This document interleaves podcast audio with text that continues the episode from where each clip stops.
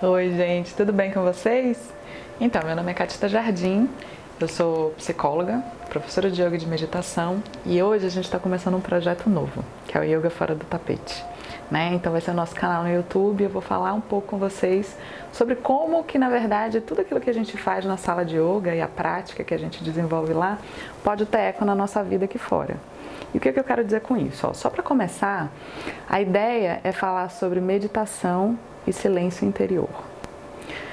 Quando a pessoa vem procurar né, a prática de yoga e vem para o estúdio, geralmente as pessoas chegam com a queixa ah, e com algumas reclamações, né? Tipo, ah, eu sou muito ansioso, a minha postura não é muito boa, eu tô com a dor na coluna, eu não consigo dormir direito.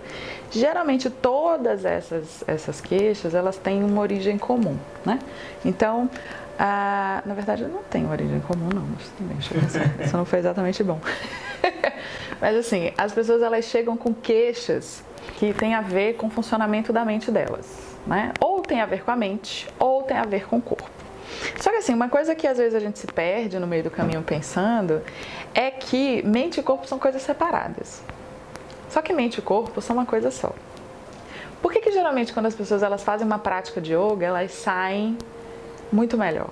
Né? Eu lembro que a primeira vez que eu fiz yoga na minha vida, eu era uma pessoa extremamente ansiosa, né? E eu estava no mestrado, escrevendo a minha dissertação de mestrado, num mundo completamente novo, né? Tinha acabado de mudar para uma cidade diferente e dei uma sorte incrível de dentro da universidade que eu estudava, que era a Universidade Federal do Rio Grande do Norte, lá em Natal, uma cidade linda. Uh, tem um núcleo de estudos de yoga dentro da universidade. Então era um lugar assim que ele era aberto para a comunidade, você pagava uma taxa bem simbólica e você fazia seis meses de yoga com os professores mais incríveis que você podia encontrar naquela cidade. E aí, quando eu comecei a fazer yoga, eu lembro que a primeira vez, a primeira prática que eu fiz, eu saí tão bem, tão bem, que a sensação que eu tinha é que eu via tudo mais claro, tudo mais brilhante, tudo mais colorido. E foi exatamente nesse momento que eu decidi que em algum momento da minha vida eu ia fazer uma formação de yoga. Isso foi em 2006, foi quando eu comecei a praticar.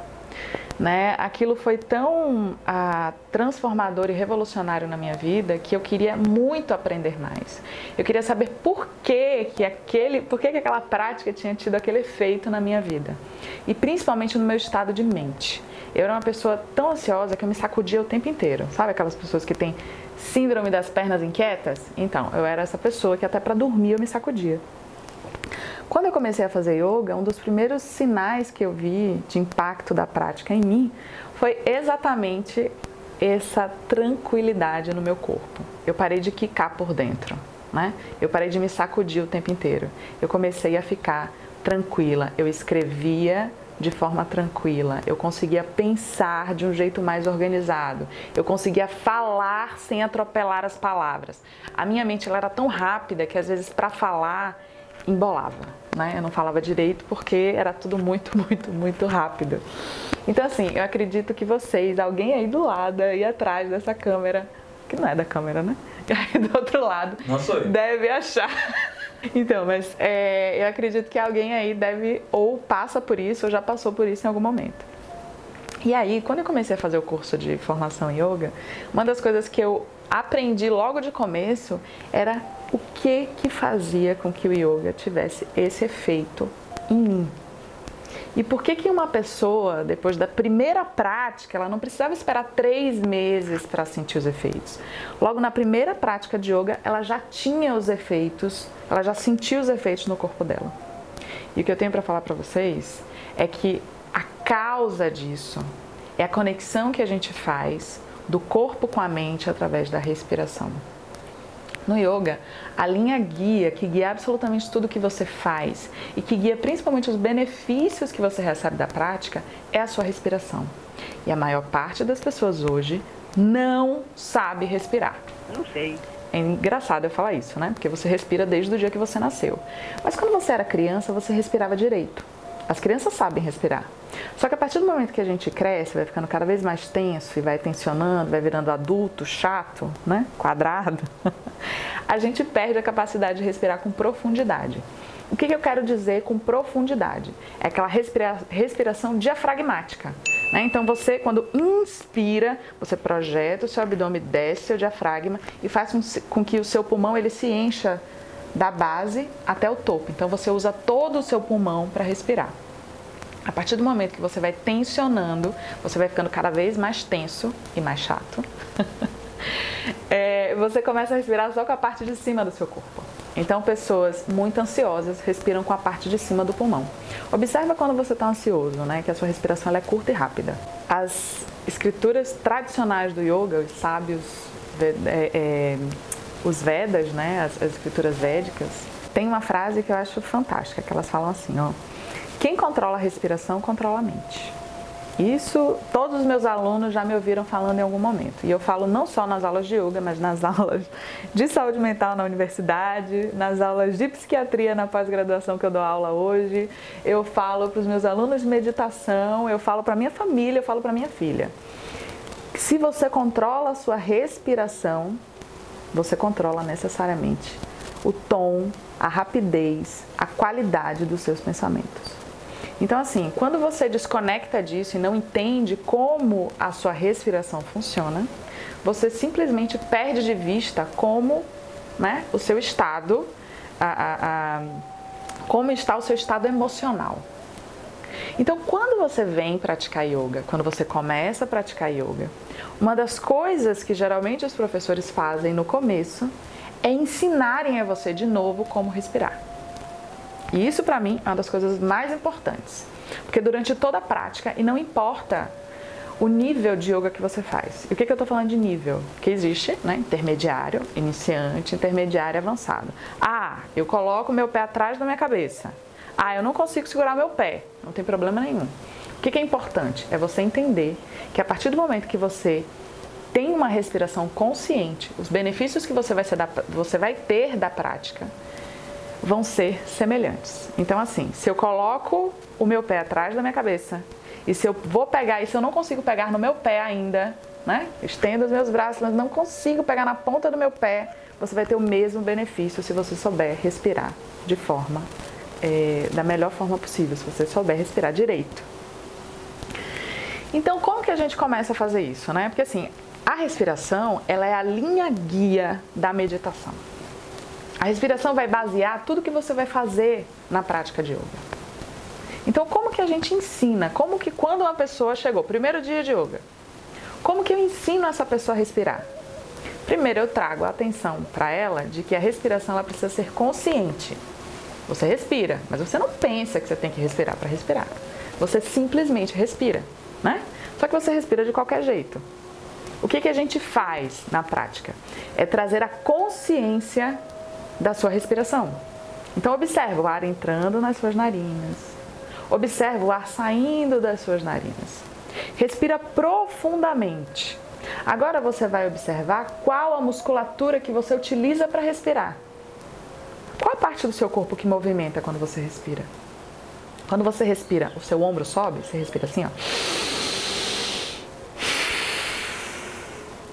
Isso é um sinal claro de que você está respirando só com a parte de cima do seu corpo que, que a gente tem que fazer? A gente tem que transformar a respiração né, numa ação consciente, onde você trabalha principalmente o seu diafragma, para começar.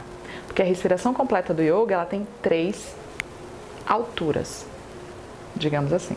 Então a gente começa a respiração abdominal, então eu inspiro e projeto meu abdômen depois, quando meu abdômen está né, tá completamente cheio, eu vou abrir intercostais. A gente faz uma respiração ó, lateral, ó. A gente abre lateralmente. E por último, eu vou subir peito. E eu faço isso de forma fluida, de baixo para cima. E ao expirar, eu expiro, desço a musculatura do peito. Fecho intercostais. Depois eu sugo meu abdômen para dentro, colocando todo o ar que eu conseguir para fora. Quando a gente ganha consciência dessa forma de respiração, a primeira coisa que acontece é você se acalmar. Não tem possibilidade de você respirar direito e você continuar agitado. Quando você respira de verdade, várias vezes, né? Vamos respirar aí 10, 15, 20, 50 respirações. Não existe possibilidade da sua mente continuar desfocada. Glória a Deus. Então o que, a gente tem que fazer? A gente precisa trabalhar de forma consciente a nossa respiração. Ai, mas agora eu não consigo fazer isso, eu só consigo respirar com o ombro. Tudo bem, tudo é um processo. Uma das coisas, uma das frases que eu costumo usar para os meus alunos e que eu repito muito, e que eu quero que você também se repita para você dentro da sua cabeça. Mais importante que a coisa em si é a sua intenção. A intenção é mais importante que a coisa em si. Por quê? Quando eu faço uma coisa com a intenção de chegar onde eu preciso chegar, eu estou orientado para poder chegar naquele objetivo. Então eu ainda não consigo fazer essa respiração completa, mas eu estou com a intenção de quando eu inspirar, eu projetar meu abdômen. Então eu vou entendendo como a minha musculatura se comporta, como a minha respiração ela funciona, para fazer isso, cada vez que eu fizer, vai ficando mais fácil. Vai ficando mais fácil fazer. E como que eu vou fazer? Eu vou ficar, não, eu vou pensar como é que eu vou fazer e aí num determinado momento eu vou acertar. Não, você só consegue fazer fazendo. Né, que é outra frase de um dos grandes sábios do yoga, que é o Patabi Joyce, o inventor do Ashtanga, que ele fala: pratique tudo virá. O que, que a gente tem que fazer no yoga para poder dar certo, para evoluir no yoga e na vida, né? o que, que a gente tem que fazer para poder evoluir? Praticar. Não tem absolutamente nada que te tire do lugar a não ser a prática, a ação. Então, para você respirar direito, você tem que respirar com a intenção de fazer isso da melhor maneira possível. Então, como que a gente faz para poder trazer consciência dessa respiração? A gente coloca as mãos na barriga ó, e inspira projetando o abdômen para frente, segurando os ombros. Então, eu inspiro e expiro, contraindo a musculatura abdominal antes de eu aprender a fazer essa respiração completa, que é um pouco mais complexa, eu começo com a respiração abdominal. Quando eu faço a respiração abdominal de forma intensa e profunda, além de eu estar respirando de forma né, mais, mais é, que me beneficia mais, né, que me traz mais benefícios, eu também estou massageando meus órgãos internos. Uma das coisas fantásticas do yoga é que você não faz só uma mudança externa do seu corpo, você não está só alongando seus músculos, né? Você não está só criando uma, uma, um equilíbrio do seu corpo, você não está só fortalecendo o seu corpo, você também está trabalhando toda a sua musculatura interna. Né? Então a gente tem exercícios de purificação, né? práticas de purificação, a gente tem exercícios onde você mobiliza de forma consciente todas as estruturas musculares de dentro do seu corpo para que você ganhe cada dia mais consciência e fortalecimento. Né? Para que você entenda como o seu corpo funciona. E quando você faz isso, você está mobilizando estruturas para te ajudar a ter um corpo muito mais saudável, um corpo que de fato é, porque assim, essa prática é uma prática que faz você cuidar da saúde. Por que, que o yoga é tão maravilhoso, é tão sensacional? Porque ele não espera você ficar doente para cuidar de você. Porque isso é prática nossa, dos ocidentais. Os ocidentais esperam ficar doentes para ir no, né, vai no médico, vai no psicólogo, vai no nutricionista, doente. Ou será que não? O que, que os orientais ensinam pra gente? O que, que as filosofias orientais, de uma maneira geral, trazem pra gente que a gente precisa absorver? E isso o yoga está completamente imbuído na filosofia do yoga. Que a gente deve cuidar da saúde. E o yoga é uma disciplina para a saúde. Quando você pensa em começar a praticar yoga, você não vai falar só de alongamento, né? Tem gente, ai ah, meu Deus, não vou fazer yoga porque não tenho flexibilidade. Até porque, se você não tem flexibilidade, é aí que você tem que fazer yoga, para você desenvolver isso, né? Só que a, a grande estratégia é que você cuide do seu corpo e da sua mente e vá aprofundando cada vez mais a saúde que você já tem. Ah, então pessoas doentes não devem fazer yoga? Devem, que a gente trabalha numa recuperação da saúde e manutenção da saúde, para que você fique cada vez mais saudável. O que, que vai trazer a sua, a sua saúde? A sua consciência. Primeira consciência de como seu corpo funciona. né? A consciência de como a sua mente e o seu corpo estão conectados e de como a sua mente influencia diretamente no seu corpo e de como o seu corpo influencia diretamente na sua mente. Pessoas ansiosas, pessoas estressadas tendem a ficar mais doentes.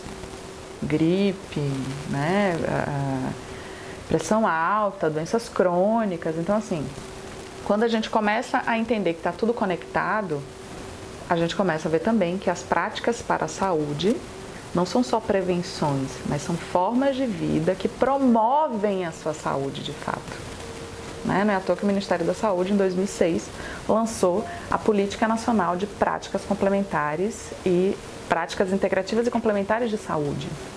Exatamente para poder incluir né, no Sistema Único de Saúde aqui no nosso país a ideia de que, além da prática curativa, né, da medicina curativa, da psicologia curativa, da nutrição, nananana, a gente teria e precisaria, que é uma das diretrizes do SUS, que é a promoção da saúde.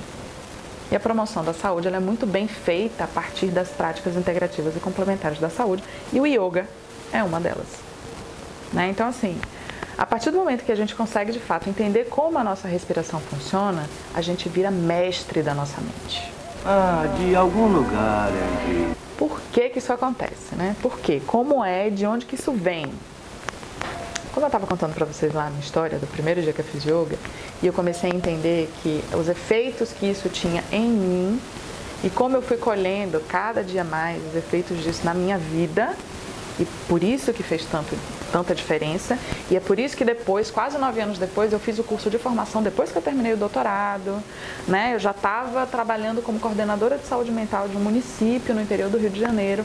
Foi que eu parei e falei, não, agora chegou a hora de eu fazer a minha formação em yoga. E foi exatamente essa formação, né? Foi quando o yoga de fato entrou na minha vida, pela porta da frente eu comecei a aplicar tudo isso que eu estava aprendendo no curso e agregar a minha prática clínica do cuidado que eu tinha como gestora de saúde pública e como psicóloga no consultório. E aí, os efeitos da prática do yoga associados ao conhecimento da saúde mental, eu comecei a ver como a melhora das pessoas acontecia a olhos vistos e continuo vendo até hoje, né? Então, hoje como psicóloga clínica e como professora de yoga, eu vejo os efeitos que tem na vida das pessoas quando elas associam essas práticas. E assim, eu estou falando para você da minha experiência, né? caminhos que eu escolhi e caminhos que as pessoas que eu atendo escolheram. Eu já falei em outro vídeo para vocês que essa é uma forma, não é a forma. Mas se isso fizer sentido para você, é importante que você experimente. É importante que você sinta na sua pele, né, no seu corpo, como que isso te afeta e como que isso pode melhorar aquilo que você já é. Então, uma das coisas que eu faço, como eu estava falando para vocês antes, quando uma pessoa vem fazer a primeira aula, e eu adoro apresentar o yoga para as pessoas, eu dou uma aula aberta uma vez por mês na Orla de Atalaia, aqui em Aracaju, e é fantástico a quantidade de gente que está indo pela primeira vez fazer yoga. E eu adoro, eu acho uma honra apresentar o yoga para as pessoas pela primeira vez. E uma das coisas que eu faço, né, sempre, é ensinar, é trazer consciência para a respiração.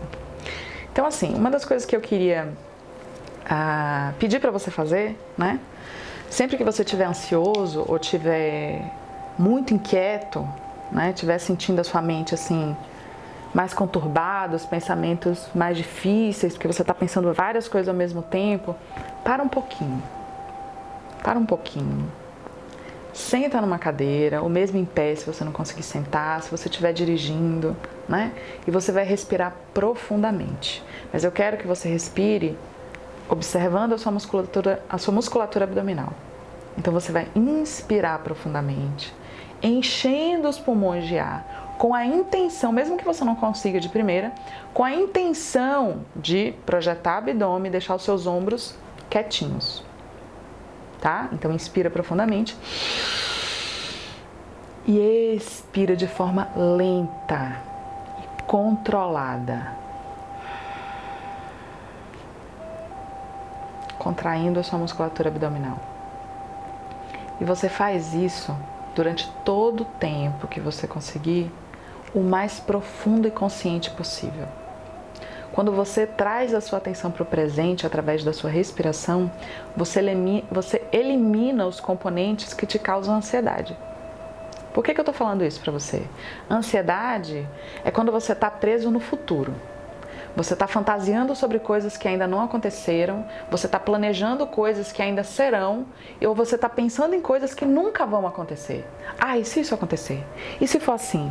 Eu vou ter que falar em público, mas será que vai dar certo? Será que vão rir de mim? Será que isso? Será que aquilo? Nunca aconteceu. E você está sofrendo por uma coisa que não existe. Quando você traz a sua atenção para o momento presente, você respira profundamente, você elimina esses pensamentos. Porque quando você traz a sua atenção para o seu corpo, você está no presente porque o seu corpo só existe agora. O quê? Como? Seu corpo não existe amanhã. Seu corpo não existe daqui a um minuto. Seu corpo não existe ontem. Seu corpo só existe agora. Quanto mais atenção você trouxer para o seu corpo, menos ansiedade você tem. Então, assim, a grande questão é a gente criar o hábito de usar aquilo que a gente já é. A respiração é de graça. Ninguém respira por você, você respira sozinho. Se você usa a sua atenção para a sua respiração, é uma das técnicas mais poderosas que existem. Você só precisa transformar isso num hábito. Você já tem um corpo, certo? Então o que você precisa fazer é tomar consciência desse corpo e trazer a sua atenção para ele. Quando a gente fala de meditação, né? Ai, mas meditar é muito difícil. Eu não consigo meditar porque meditar eu sou muito agitada. Eu não consigo parar, eu não consigo isso, eu não consigo aquilo. Ai, eu já ouvi de tudo que você imaginar. Quando eu falo de meditação, tem gente que corre, tem gente que fica porque fica, né? Curioso para saber o que eu tenho para dizer. Tem gente que diz: ah, a primeira coisa, eu não consigo meditar. Eu tentei, mas eu não consegui. Ok, passei por todas essas fases. Né? Então, eu fui essa pessoa que acreditava que nunca ia conseguir meditar. Eu fui essa pessoa que dizia que não ia meditar porque eu era muito agitada. Eu fui essa pessoa que era curiosa para saber como é que meditava, porque falei, gente, tanta gente medita, não é possível que eu nunca vou conseguir. Né? Alguma coisa elas fazem. Agora, o que, que será que elas fazem? E aí, uma coisa que eu quero falar para você é que o ingrediente fundamental para você aprender a meditar é você trabalhar a sua frustração. Legal! Bem louco! O que, que isso tem a ver com meditação? Olha, a pessoa chega para meditar. Primeiro dia, nunca meditei. Ela senta, vamos lá, e senta toda numa postura maravilhosa, né? Se conseguir, porque tem gente que não consegue sentar no chão com a coluna reta, como dizem lá. E fala, ai, não medito porque eu não consigo sentar no chão. ok, a gente vai falar sobre isso também. Mas ó, a pessoa tá lá com a coluna reta, sentada, maravilhosa, né? Em lótus, aí começa, ah, pronto, agora eu vou meditar. Aí começa a respirar, aí daqui a pouco a mente começa devagar e vem um milhão de coisas. Será que eu fechei a janela? Ai meu Deus, tá chovendo. Será que tá molhando tudo? Será que eu dei comida pro gato? Será que isso? Será que aquilo? Será que já tá na hora de fazer não sei o quê? Que horas isso vai acabar? Não acaba nunca. E ela para, peraí, mas para meditar eu tenho que esvaziar a minha mente. E ela para, e aí eu vou te falar. Experiência própria, eu ficava assim, ó. Eu não posso pensar. Eu não posso pensar. Eu não posso pensar, eu não posso pensar. Eu tô pensando.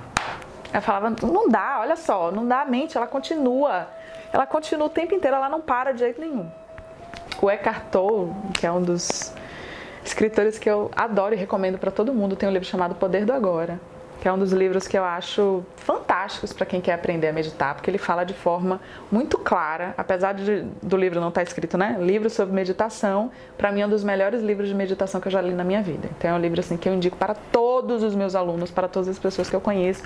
Eu já li mais cinco vezes e eu indico para você também. Se você está afim de ver a meditação de uma outra forma, eu acho que é o primeiro livro que você deve ler. E ele fala assim: a nossa mente é viciada em pensar. Você lembra em algum momento da sua vida que você não estava pensando? Quando foi que você não pensou? Se você pratica esportes radicais, é provável que no momento, por exemplo, que você está pulando de paraquedas, você não estava pensando em nada. Porque como você precisava estar atento para não morrer, né? Para poder puxar a corda na hora certa, então você estava ali. Isso é inclusive um dos motivos para várias pessoas ficarem viciadas em esportes radicais. Porque quando elas estão praticando os esportes radicais, elas não conseguem deixar a mente devagar, elas estão em atenção plena, elas estão no presente. Então, assim, de uma maneira geral, a nossa mente ela é viciada em pensar. Então, se você acha que para meditar e para trazer atenção plena, você vai usar a mente para fazer isso, você está redondamente enganado, né? A nossa mente ela não pode ser a base, ela não pode ser a condutora da meditação. Por quê? Porque ela é bagunçada, ela é confusa, ela tem um monte de ideias.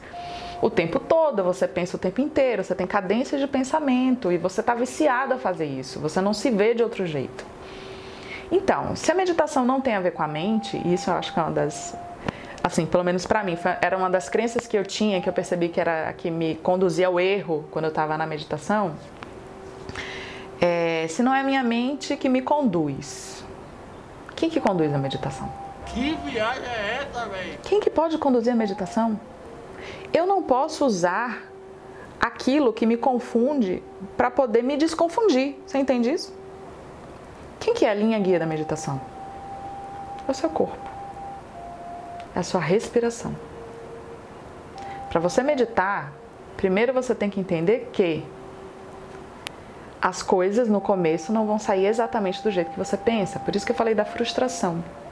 Muita gente vai, medita uma vez e acha que vai sair o Dalai Lama, né? Tipo, uma hora depois estou o Dalai Lama. Não é assim que funciona. Você não chega na academia para malhar, para levantar um peso, né? E levanta 200 quilos de uma vez, se você nunca malhou na sua vida. A não ser que você esteja malhando já há muito tempo, seu corpo já está preparado para aquilo. Do mesmo jeito a meditação. A meditação é um hábito, é um processo. Ai, mas eu não quero viver processo. Mas então, deixa eu te contar uma coisa. Na vida, tudo é processo. Se você quiser aprender alguma coisa, você tem que se colocar no lugar de quem de fato está aprendendo. Entender que você não vai correr quando você está aprendendo a engatinhar. Você vai aprender a engatinhar e vai fazer aquilo bem. Né? Então, por isso assim, que o seu nível de tolerância à frustração quando você começa a meditar tem que ser alto. Né? Você tem que ter uma tolerância à frustração alta. Você tem que olhar e dizer, ok, eu não vou acertar agora dessa primeira vez, não vai sair perfeito, mas eu vou tentar.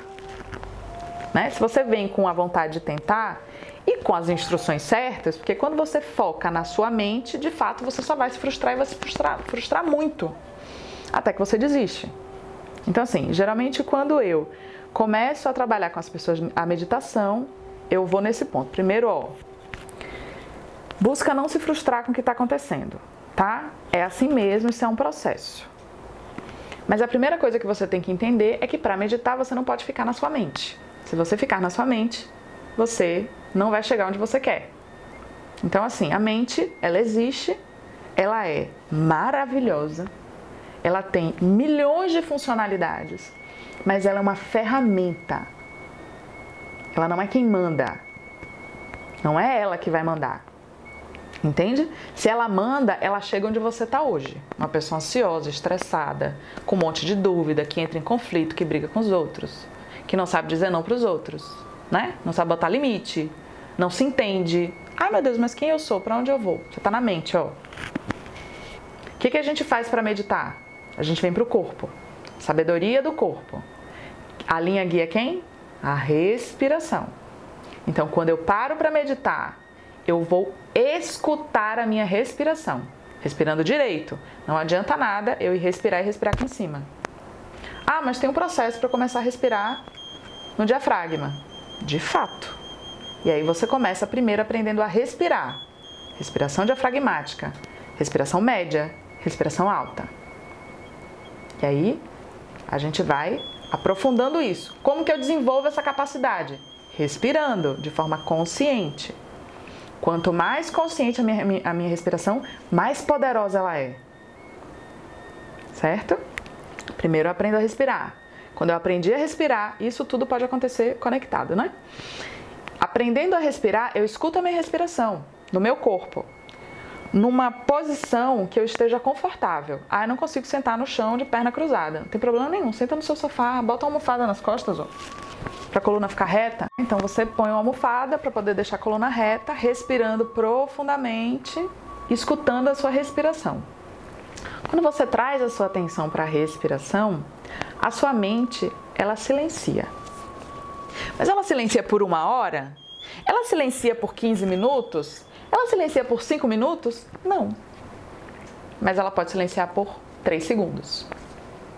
Esses 3 segundos já é meditação. É mesmo? É? Entende? É assim que a gente vai começar.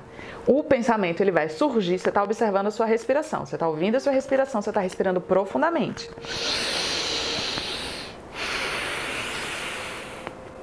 Aparece um pensamento, qualquer que seja ele. Ai meu Deus, essa música, não gosto dessa música, eu já escutei essa música antes, né? Você está lá ouvindo a música de meditação, ou sei lá o que. Né? Ah, tá frio, ah, tá quente, ah, nananã. Isso vai acontecer, vai.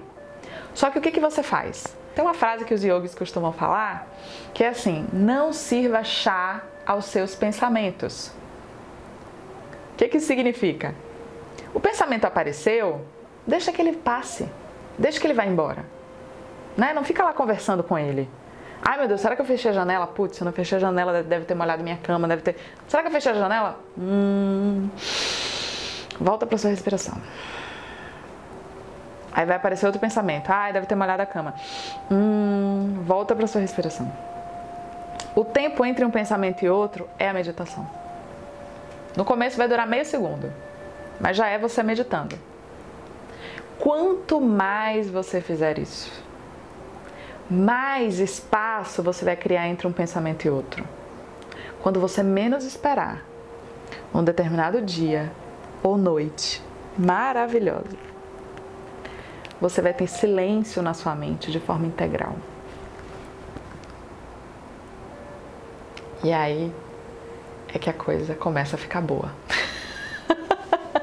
e aí tudo começa a se transformar. Então, assim, a partir do momento que você se coloca na prática, você faz de fato, você se propõe, você entende que você não vai meditar da noite para o dia, né? Você vai criar um hábito. Só que é um hábito que qualquer pessoa pode desenvolver a partir do momento que ela se propõe de fato.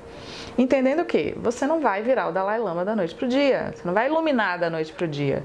Isso vai acontecer, mas num processo. Né? Isso pode acontecer, mas num processo. E você tem que se colocar nesse processo. Quais os benefícios de você criar o hábito da meditação? O primeiro deles é que você tem sempre na sua manga uma carta para poder lidar com os sentimentos que você tem. As pessoas geralmente elas são tomadas pelos sentimentos. Você já viu uma pessoa tendo ah, um arrobo de, de raiva? Você já teve alguma vez na vida? Já parou com muita raiva e brigou e xingou e né, alguém vai lá e fecha seu carro no trânsito. Aí você fica com raiva, você xinga a pessoa. Quando isso acontece é porque você está inconsciente. Você não está conectado com você. Você está fora. Você acredita que aquilo que os outros fazem pode te impactar negativamente. Só que uma das coisas que a gente aprende com a meditação é que quando você medita, você cria um espaço interno, e aí que tá, o silêncio interior, onde você entende que tudo que os outros fazem aqui fora não te atinge, a não ser que você deixe. Ai, mas isso é muito evoluído. Ai, meu Deus, mas isso é só pra gente iluminada. Não é só pra gente iluminada. Isso é para você que tá aí. Então, a partir do momento que você se propõe, você começa a entender coisas que agora podem aparecer, podem parecer impossíveis. E por que, que eu tô te falando isso? Porque eu entendo o processo. Né? Eu passei por isso. Hoje em dia eu consigo ver determinadas situações e não me deixar atingir por elas, não me deixar me levar por, por, por sentimentos que sejam, né, que me, que me tirem do eixo. Ah, mas acontece? Acontece, claro. Só que acontece menos do que acontecia antes. Eu tenho mais consciência do que acontece hoje. Eu consigo olhar para os sentimentos de outra forma. Eu consigo entender e sentir sem fugir, por exemplo. A nossa tendência é fugir dos sentimentos que nos causam desconforto, que nos causam sofrimento, que nos causam dor. Só que tudo isso faz parte de ser humano. E se eu não passo por essas situações, eu não me desenvolvo emocionalmente. Tem um livro fantástico da Eva Pierracos, eu não sei se você já ouviu falar, né, que é de uma linha chamada Patchwork, que eu super recomendo para todo mundo conhecer. E é um livro chamado ah, O Caminho da Autotransformação. E tem uma parte do livro que ela faz uma analogia que eu acho fantástica, para a gente poder entender sobre desenvolvimento emocional. Ela fala assim, ó, a, uma pessoa para ela se desenvolver fisicamente, né? Então você lembra lá do bebê. Para ele andar, ele passa por todo um processo. Primeiro ele se arrasta, depois ele engatinha, né? Depois ele levanta, cai, levanta, cai, levanta, cai, até que um dia ele anda. O bebê tem medo de andar? Ele tem medo de cair? Não. Ele levanta quantas vezes forem necessárias para poder até um dia ele chegar e caminhar. É por isso que você anda hoje. Porque num determinado momento da sua vida você não desistiu de levantar e andar. Então, essa forma de o desenvolvimento físico se dá a partir da exposição à atividade física. E principalmente a queda. Eu caí, mas eu levanto e continuo andando. Caí, vou levantar e vou continuar andando. Vai chegar um momento que eu vou desenvolver os músculos certos que vão me fazer ter equilíbrio para poder andar. Mas como, que você, mas como que isso acontece? Na exposição. Ah, eu vou me machucar em alguns momentos? Sim. Mas mesmo assim, eu levanto e continuo. Quando a gente fala de desenvolvimento intelectual, quando você aprendeu a ler e a escrever, né? né? Ou a falar, você precisou primeiro balbuciar, né? Você estava lá ouvindo as pessoas falando, aí você grita, aí você tenta falar uma, uma palavra, uma, uma, um fonema, daqui a pouco você está articulando fonemas, daqui a pouco você fala de um jeito meio tati-bitate, daqui a pouco você está articulando palavras, articulando frases, falando sentenças completas. Mas por que, que você fez isso? Porque você se expôs à situação. Você não deixou de fazer, você fez todas as vezes até dominar aquilo. Então você fez, você fez, falou, falou, falou, estava falando. Você, né? Quando o bebê começa a falar, começa a falar frases inteiras, né? Quando você foi escrever, né? Quando você aprendeu a escrever e a ler, você entrou na escola, você via com seus pais em casa, com as pessoas que, que cuidavam de você, e você foi exposto àquilo, às letras, aos livros, você pegava os lápis, você escrevia, repetia, repetia uma letra, depois as palavras, depois né, escreveu o seu nome. E como que você aprendeu a ler e escrever? A partir da exposição, a experiência. É vivendo a coisa que eu desenvolvo aquilo. E o desenvolvimento emocional? O que, que acontece com o ser humano quando ele, ele é exposto a sentimentos muito profundos? A sofrimento, a dor, decepção, frustração. Ele olha e diz assim: não, isso dói muito. Não quero mais me expor. Quero não.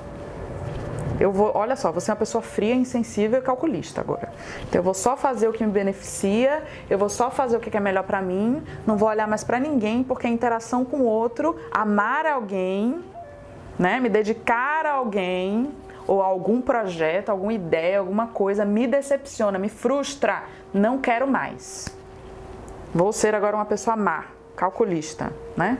É interessante que a Eva fala que todo mal vem da necessidade da pessoa de suprimir o sofrimento. Ele é mau. Então por que, que alguém é mal? Por que, que uma pessoa é má?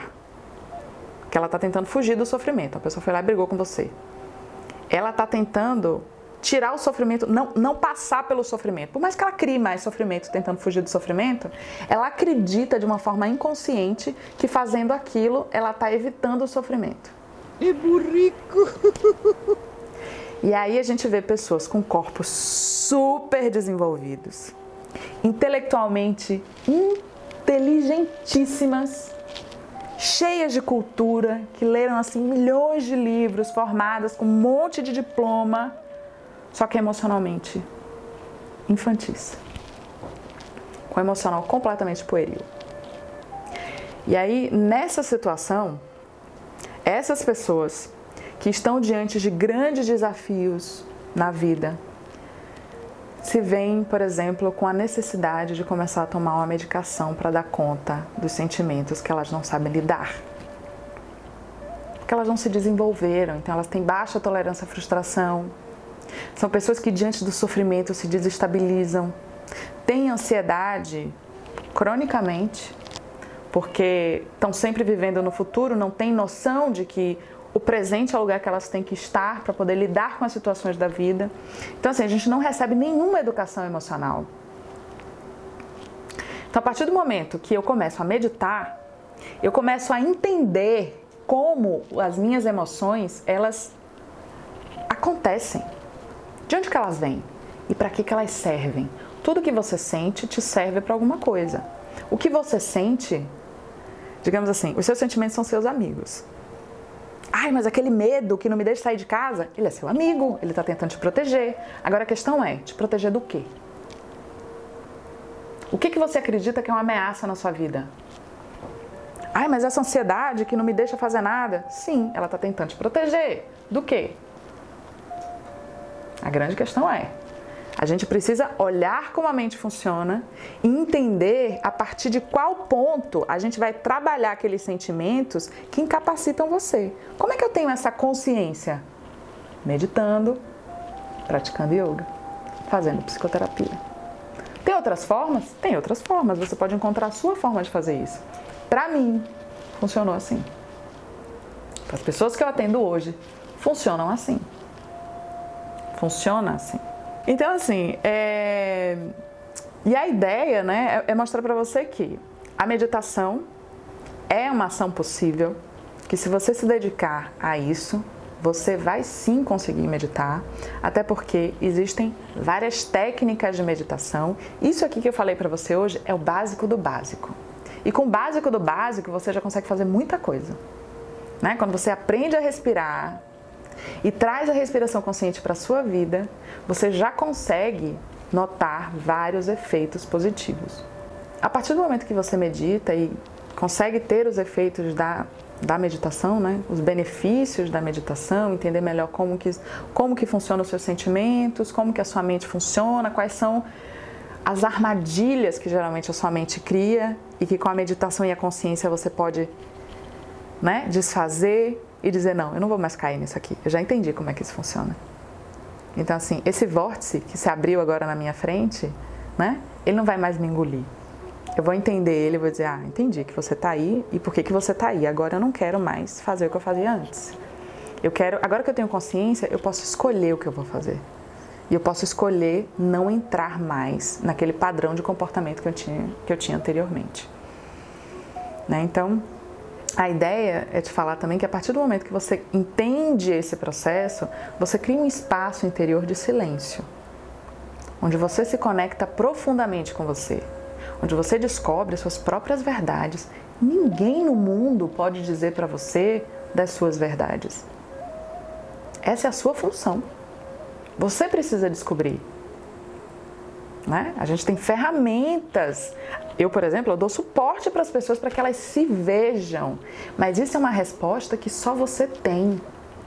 A grande questão é você aprender a encontrar, a criar, a observar, a entender. Essa, essa é a nossa missão aqui. É, é, nos entender profundamente, porque no final das contas, as respostas de fato estão dentro de você. A grande questão é qual o caminho que você chega para poder que você toma, qual caminho você toma para poder chegar lá. Então a ideia desse vídeo era falar um pouquinho sobre isso. Espero que você tenha gostado. Né? A gente, esse é só o primeiro, a gente tem ainda um monte de coisa para falar. Se você quiser deixar algum comentário aqui, vou ficar muito feliz para me dar um feedback, para que a gente possa cada vez mais afinar o conteúdo daquilo que você precisa. Tá bom? Gratidão infinita e até a próxima.